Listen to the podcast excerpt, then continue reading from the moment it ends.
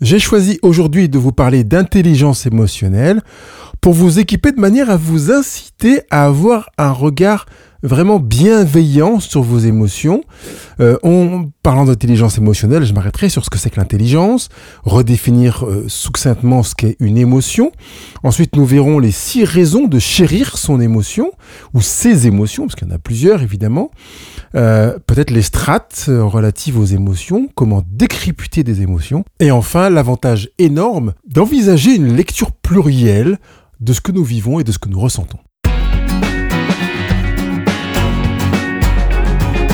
Je m'appelle Pascal Kionkion, votre coach et thérapeute, et je vous accompagne semaine après semaine pour que vous viviez votre vie en mieux.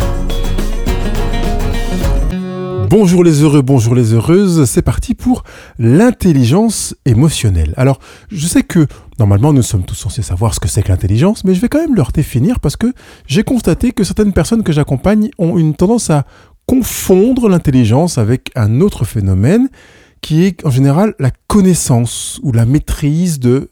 L'intelligence, c'est la capacité à utiliser ce que l'on sait en l'adaptant dans un contexte particulier. Ça veut dire que euh, on n'est pas bête parce qu'on ne savait pas. Pas du tout.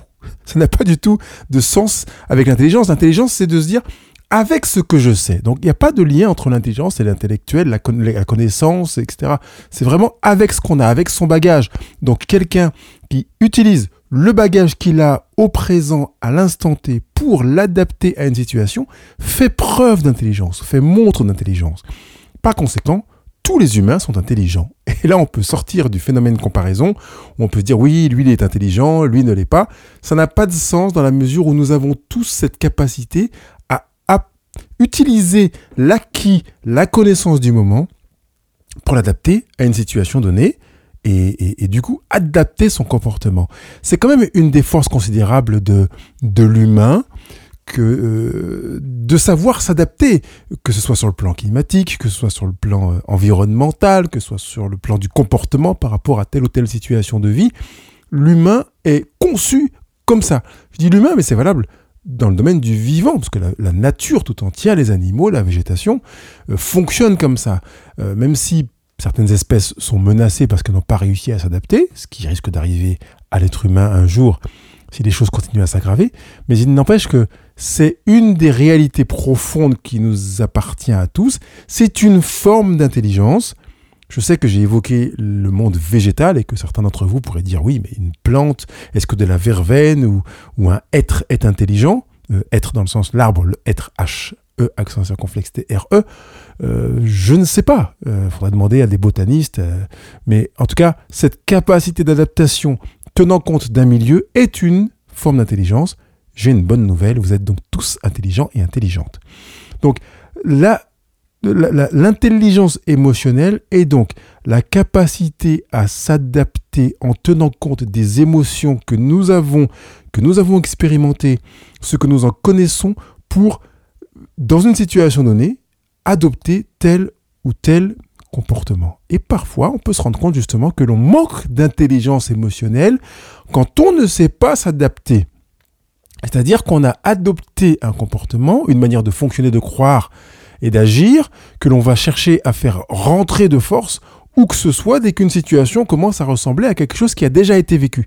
Et c'est là que le manque d'intelligence émotionnelle se manifeste, puisque, je vais utiliser un terme des neurosciences, notre plasticité pourrait faire que nous soyons en mesure d'adapter en considérant que tout ce que nous vivons sera complètement nouveau. Il n'y a rien de ce que nous allons vivre qui a déjà été vécu en l'état, ce qui signifie que nous pouvons faire preuve d'intelligence émotionnelle en permanence, puisque tout ce que nous allons vivre est nouveau, jamais rencontré, jamais expérimenté, ni par nous, ni par quelqu'un d'autre. Parce que systématiquement, il y a des facteurs différenciants qui font que euh, on peut parler de spécificité événementielle. Chaque événement est unique, nouveau, ne nous appartient qu'à nous à ce moment-là et appartient à personne d'autre et personne ne pourra le vivre comme nous, etc. etc. Cette manière d'adopter cette croyance, là, cette prise de conscience par rapport à la réalité rationnelle que je viens d'évoquer là, peut nous aider à dire, ah oui, je vais donc faire preuve d'intelligence, puisque tout nouvel événement sera forcément nouveau. Je sais qu'il y a un pléonasme, vous entendez que j'ai voulu insister sur ce facteur nouveau, et je crois que c'est vraiment important de l'intégrer. Ça veut dire qu'on va pas faire comme on m'a dit, comme on m'a appris, comme on m'a montré, euh, comme j'ai été programmé, avec en plus l'accent sur le fait que j'ai subi cette programmation. Hein, c'est comme ça, c'est comme ça que mon père faisait, que mon frère faisait. Donc je vais apprendre moi à, à faire autrement. Et peut-être je vais utiliser des comme du passé pour aller tirer des éléments, sachant que c'est nouveau. Je vais m'adapter pour faire autrement que comme j'ai vu, comme on m'a dit, comme on m'a montré, comme j'ai été programmé. Rappelons juste la définition de l'émotion. L'émotion est un, j'aime bien utiliser l'anglais pour dire ça, c'est un emotion, un mouvement euh, qui s'opère et qui s'opère d'abord dans le corps, donc dans la matière, en ressenti corporel, qui se ressent aussi au niveau du mental, qui fait qu'on peut mettre euh, un mot dessus, tristesse, honte, joie, euh, ravissement, etc et qui pousse au mouvement. Donc on est véritablement sur un mouvement et j'aime utiliser cette image d'un plan d'eau. Il n'existe rien qui puisse se déposer sur un plan d'eau, d'aussi infime que ce soit, qui ne conduise le plan d'eau à déclencher un phénomène d'onde. Vous savez, ces mini-vagues qui se déplacent et qu'on peut ne pas voir et qui sont quand même présentes quand une poussière se dépose sur la surface de l'eau. L'œil humain peut ne pas voir les ondes qui sont euh, manifestées à ce contact, mais l'eau réagit au moindre contact, comme notre corps réagit au moindre événement, lecture d'événement, même si la personne est en face semble passive, qu'elle ne fait que regarder, au fond d'elle, quelque chose se met en mouvement, que ce soit euh, une émotion euh, positive ou, pas. Rappelons juste quelques euh, émotions qu'on appelle les émotions de base. Certains les appellent les émotions primaires. Alors je veux bien aussi adopter ce terme-là. Euh, c'est le cas notamment de Lucille Quillet, qui a écrit un livre que je vous recommande. Et je vous recommande celui-ci parce qu'il est, il a été vulgarisé, que deuxièmement, il y a des exemples qui aident véritablement à utiliser ces émotions. Et d'ailleurs, je vais vous parler dans quelques instants des six raisons de chérir vos émotions, qui sont tirées du livre de Lucille Quillet. Il s'intitule Je développe mon intelligence émotionnelle. Euh, il est disponible en version audible sur euh, bah, audible, en version audio sur audible, excusez-moi, et puis également en version papier.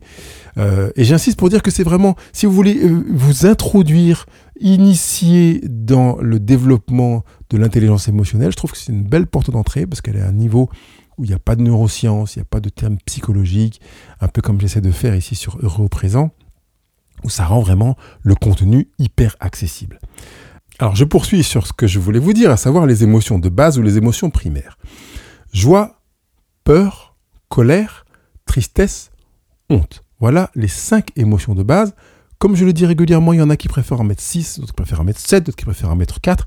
J'aime bien utiliser 5 parce qu'il y a 5 doigts dans la main, le pouce symbolisant la joie, et ensuite peur, colère, tristesse, honte pour les 4 autres doigts, ce qui permet euh, d'avoir une aide mnémotechnique pour se souvenir de ces 5 émotions de base.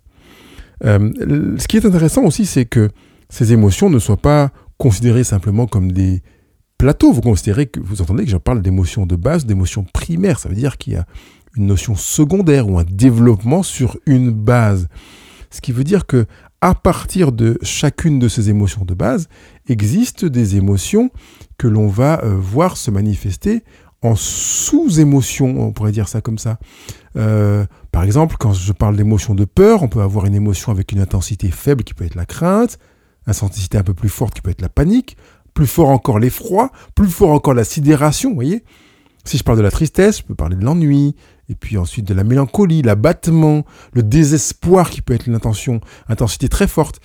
J'insiste pour dire que, en fait, le terme que vous avez choisi ou que vous choisirez pour définir l'intensité de votre émotion n'est pas euh, forcément le même pour votre voisin ou votre voisine. C'est important d'entendre que si pour vous la panique c'est une intensité forte, la panique peut être une intensité hyper élevée pour quelqu'un d'autre ou bien beaucoup plus faible que la vôtre. Ce qui compte c'est votre euh, échelle d'évaluation des intensités et de ne pas s'amuser à les comparer avec les uns et les autres. Alors en me basant sur le travail de Lucille Quillet dont je vous parlais à l'instant, je vais vous donner les six raisons de chérir vos émotions avant d'aller plus avant sur la pratique de l'intelligence émotionnelle, mais vous allez voir que dans ces six raisons, on commence déjà à gratouiller dans les raisons pour lesquelles on va travailler sur l'intelligence émotionnelle. Donc, la première raison pour laquelle on va chérir euh, les émotions, c'est que elles nous différencient des robots. Deuxième raison, c'est que face à un danger, les émotions activent notre système d'alerte. Grâce à elles, on peut tout simplement sauver notre peau en cas de situation, en cas de danger, en cas de problème. Troisième chose, elles sont aussi à l'origine du plaisir que l'on peut avoir à vivre des choses qui sont liées à, notre système de récompense d'ailleurs, qui fait que comme on ressent du plaisir, on a envie de vivre quelque chose qui se rapproche de ce que l'on a déjà vécu. J'ouvre une parenthèse pour dire que vous ne pouvez pas revivre ce que vous avez vécu, mais quelque chose rapprochant. Quatrième raison de chérir ses émotions, selon Lucille Quillet, c'est que euh, sans émotion, nous n'aurions ni amis ni ennemis, et la vie serait bien ennuyeuse. Et là, on voit qu'il y a vraiment un véritable avantage à ressentir des émotions et à être attentif à ces émotions. Cinquième raison de chérir ces émotions, c'est qu'elles appellent à l'action.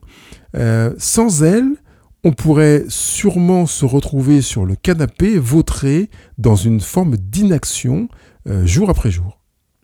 Et la sixième raison de chérir ces émotions, c'est que les émotions nous permettent de nous surpasser et d'aller au-delà de ce que l'on aurait naturellement, spontanément fait, autrement dit, elles sont un super pouvoir. J'aime cette expression du super pouvoir, merci Lucille, parce qu'elles introduisent euh, toute l'utilité quelque part des émotions et, l'attention auxquelles euh, elles peuvent nous inviter quelque part. Je sais que ce n'est pas une pensée philosophique, mais Superman a dit que à tout super pouvoir s'attachait une responsabilité. Eh bien, je vais dans sa direction. Je dis Superman parce que c'est vrai, hein, certains disent que c'est un philosophe, je sais pas quoi. Non, non, c'est dans. Euh, non, c'est pas dans Superman, c'est dans Spider-Man. Dans Spider-Man. Je sais plus quel épisode, vous irez euh, vérifier la, source. Euh, mais ça veut dire que finalement, avec la prise de conscience de ces six raisons de chérir ses émotions, et notamment la dernière qu'on a un super pouvoir en main, on peut prendre conscience qu'au lieu de subir bien des choses de notre vie, grâce à ce super pouvoir, on peut construire, on peut fabriquer, on peut se sortir d'eux, on peut créer, on peut produire, on peut empêcher, on peut limiter, etc. Grâce à nos émotions, nous pouvons faire tout ça.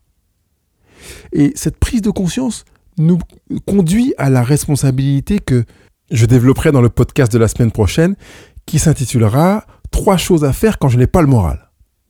Euh, en tout cas, on a conscience que l'on peut agir, que l'on a le pouvoir, que les émotions sont là pour nous inciter à faire des choix, à produire. Et à faire des choix, ça veut dire à ne pas forcément subir ce que le programme naturel de nos émotions a envie de nous amener à faire. D'ailleurs, l'intelligence émotionnelle peut euh, se pratiquer de manière très concrète et je voudrais qu'on poursuivre ce, podcast avec vraiment quelque chose de concret, à d'abord nous observer pour apprendre de nos émotions. Et on peut parler de décryptage, comme en parle Lucille d'ailleurs, euh, comme je le fais avec les personnes que j'accompagne, parce que quand une émotion se manifeste, elle a une intention de m'envoyer un signal, de me donner une information. Donc s'il vous plaît, quand vous avez une émotion qui est négative, et je m'arrêterai encore, comme j'ai dit la semaine prochaine, là, trois choses à faire quand je n'ai pas le moral, une émotion négative, désagréable, euh, vraiment, j'ai pas envie de ressentir ça, etc. Ne, la licenciez pas, ne l'envoyez pas bouler en disant mais casse-toi, je veux pas te voir, j'en ai ras-le-bol. Non. Euh, accueillez-la dans ce qu'elle veut vous dire. Ça, c'est quand même une chose à faire. Et j'aimerais, euh, par exemple, dans, dans, le cadre d'un décryptage, vous inviter à vous poser la question, quand j'ai ressenti telle émotion, qu'est-ce que je me suis dit? Qu'est-ce qu'elle a voulu me dire finalement? Elle a voulu me dire que je ne me sentais pas à ma place. Et pourquoi elle a voulu me dire que je ne me sentais pas à ma place? Bien parce que j'avais le sentiment de ne pas être à la hauteur.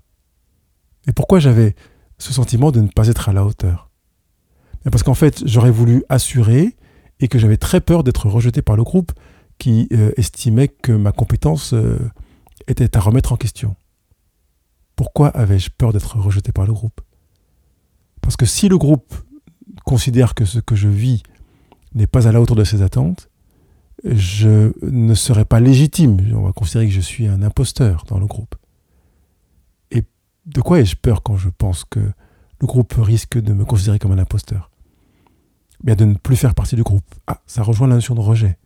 Est-ce que, euh, Lise Bourbeau, est-ce que j'aurai une blessure de rejet? Intéressant, je ferme la parenthèse.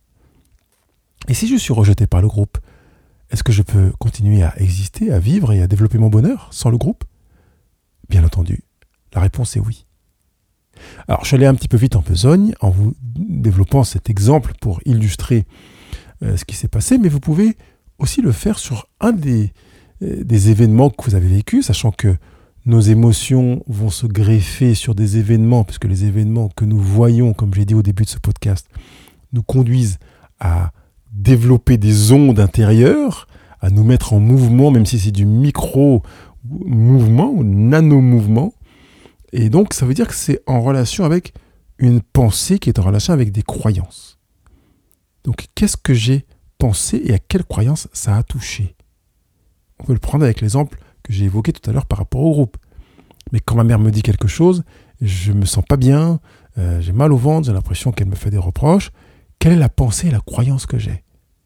Quand j'ai identifié la croyance, j'ai l'impression de ne pas être euh, un bon fils, ou bien j'ai l'impression que rien de ce que je fais euh, n'est bien fait, ou que je n'arrive pas à lui plaire, je peux commencer à travailler en disant, voilà ce que je me suis dit à partir de cette croyance. La croyance, je n'arrive pas à satisfaire ma mère. Je me suis dit que je n'arrivais pas à satisfaire ma mère. Je me suis dit, qu'est-ce que je me suis dit d'autre? Et puis, je peux continuer à travailler sur mon besoin par rapport à cette situation. Ça, c'est la deuxième étape. Toujours en décryptage des émotions, je peux euh, continuer à, regarder la situation en disant voilà ce que j'ai fait quand ma mère m'a dit ça et que j'ai ressenti ça et que je me suis dit ceci et que j'ai ressenti tel et tel besoin. Et puis je peux continuer en allant vers ce que j'aurais pu faire quand ma mère m'a dit ça, que j'ai ressenti tel besoin, que j'ai pensé ceci, etc. Qu'est-ce que j'aurais pu faire? Et puis j'aimerais que même si je suis conscient qu'à l'avenir, la situation ne peut pas se reproduire, j'insiste là-dessus, si quelque chose se rapproche de ce que j'ai vécu avec ma mère, qu'est-ce que j'aimerais faire à l'avenir, à la place? Et là, j'aimerais introduire une notion que je n'ai pas encore, enfin si, je l'ai effleurée tout à l'heure au tout début du podcast, c'est la notion plurielle. Nous avons tendance à être euh, binaire ou, trop singulier quand nous essayons de, réfléchir à cette hypothèse. Qu'est-ce que j'aimerais faire à l'avenir? Qu'est-ce que j'aimerais vivre à l'avenir? La plupart du temps, vous, avez tendance à me répondre une chose. Ben, j'aimerais euh, avoir la bonne réponse. Alors déjà, vous entendez qu'il y a une notion de jugement euh, irrationnel, juste, bon, faux, vrai. Alors j'ouvre et je vous incite à ouvrir dans votre réflexion pour sortir de la bonne réponse. Ça serait plus judicieux de dire j'aimerais pouvoir euh, dire quelque chose qui correspond vraiment à ce que je veux dire. Ah, voilà, vous voyez qu'on est dans du rationnel, dans du spécifique, avec quelque chose qui est mesurable et quantifiable. Donc, ce que j'aimerais faire à l'avenir, c'est dire quelque chose qui correspond à ce que j'ai voulu dire, qui soit en relation avec mes émotions, qui ne blesse pas ma maman, qui me permette d'être à l'aise quand je repars de là, qui fait que je n'ai pas de regrets quand je quitterai la maison, qui me permette d'être, euh, alors je vais rajouter un petit élément hein, spécifique, c'est-à-dire que je vais le dire en je, que je ne vais pas lui rentrer dedans, je, j'irai dans une démarche bienveillante. Je voudrais également... Vous avez marqué que je suis dans du pluriel. Je ne sors pas de là en me disant, voilà ce que j'aimerais vivre à l'avenir ou ce que j'aimerais faire à l'avenir. Il y a une chose, ou éventuellement deux, mais non, il y en a beaucoup. Par conséquent, quand vous faites ce travail de décryptage, et que vous êtes dans cette dernière phase, ce que j'aimerais faire ou vivre à l'avenir, notez plusieurs choses de déroulé que vous voudriez vivre à l'avenir. Et j'aimerais vous inciter en mettre au moins 10. 10, minimum 10. Là, rapidement brossé, je crois qu'on était à 5 ou 6. Vous voyez qu'on n'a pas fait beaucoup d'efforts pour aller à 5 ou 6. Sachant que j'ai pas mis les différentes options sur ma feuille. J'ai travaillé de mémoire, de, enfin de mémoire, de tête, comme ça, en spontanément. Donc si vous prenez le temps sur votre cahier de vie de vous poser et d'écrire des options d'action, vous verrez que vous aurez bien des possibilités de dépasser 10. Quand je dis 10, c'est un minimum vraiment, j'insiste sur le minimum. Mettez plusieurs options, quelle que soit la situation. J'ai très mal vécu euh, l'anniversaire de mon frère euh, euh, parce que ceci, parce que ça, je rentre en décryptage. à l'avenir, qu'est-ce que j'aimerais faire, qu'est-ce que j'aimerais vivre dans une situation se rapprochant de ce que j'ai vécu là? Et là, vous en avez au moins 10, ça veut dire 15, 20, 30, et vous verrez que vous allez faire finalement des familles qui vont se recouper parce que vous pouvez après, en étape suivante, aller vers un recoupement par groupe. Alors ça, c'est ce que j'aimerais vivre moi au fond de moi tout seul. Ça, ça, ça, ça et ça, c'est ce que j'aimerais vivre en relation avec mon frère ou avec les personnes avec lesquelles j'ai été en tension. Ça, ça, ça et ça, c'est ce que j'aimerais vivre en termes de posture, d'action. Et puis ces éléments-là, ce que j'aimerais vivre en termes de vocabulaire, de champ lexical, et peut-être même encore quelque chose sur l'ambiance, ma manière de m'exprimer, le ton, euh, etc. Donc vous voyez qu'on peut avoir plusieurs sous-couches, on va dire, ou sous-groupes, qui vont permettre de faciliter la projection de soi dans une euh, situation se rapprochant. Vous remarquez, que j'insiste beaucoup parce que euh, combien de personnes me disent j'ai vécu exactement la même chose que l'année dernière et puis l'anniversaire c'était minable comme celui d'il y a trois ans et puis mon frère il m'a dit la même chose qu'il y a cinq ans. Mais mon frère ne m'a pas dit la même chose qu'il y a cinq ans. Ça n'est pas possible. Même si les mots étaient les mêmes il n'a pas dit la même chose. Et ça c'est important de le comprendre sachant que vous donc vous êtes dans une situation nouvelle, vous avez évolué depuis un an, deux ans ou trois ans, ce qui signifie que ce n'est pas parce que votre frère vous dit quelque chose qui, selon vous, correspond exactement à ce qu'il a dit il y a deux ou trois ans, que vous devriez agir exactement comme vous avez agi il y a deux ou trois ans. Ce n'est possible que si vous avez pris le temps de vous poser et de regarder ce que vous avez vécu il y a deux ou trois ans, en vous disant, aujourd'hui, je choisis de construire. Et de construire en me projetant. Voilà ce que j'aimerais vivre, voilà ce que j'aimerais faire. L'action plurielle paraît euh, minimisée quand j'accompagne certaines personnes qui ouvrent les yeux tout grands en disant ah oui euh, mais tu te rends compte euh, tu penses qu'il y a tant d'options que ça? Et que c'est seulement quand l'exercice est fait qu'ils se disent bah oui en fait je pensais pas qu'il y avait autant d'options que ça. En fait de manière imagée on a souvent l'impression quand on n'est pas habitué à l'intelligence émotionnelle qu'on appuie sur un bouton et ça allume la lumière. On appuie sur ce bouton, ça déclenche cette émotion. Et si on appuie sur ce bouton, ça déclenche cette émotion. Et si ça déclenche cette émotion, ça déclenche cette action. Mais ça marche pas comme ça, vous n'êtes pas des robots. non, on l'a dit dans les six raisons de chérir vos émotions. Premier point, c'est qu'elle vous différencie des robots. Ça veut dire que si quelqu'un appuie sur ce bouton, c'est vous qui choisissez les conséquences de il a appuyé sur ce bouton. C'est là l'intelligence que j'ai développée au tout début de ce podcast.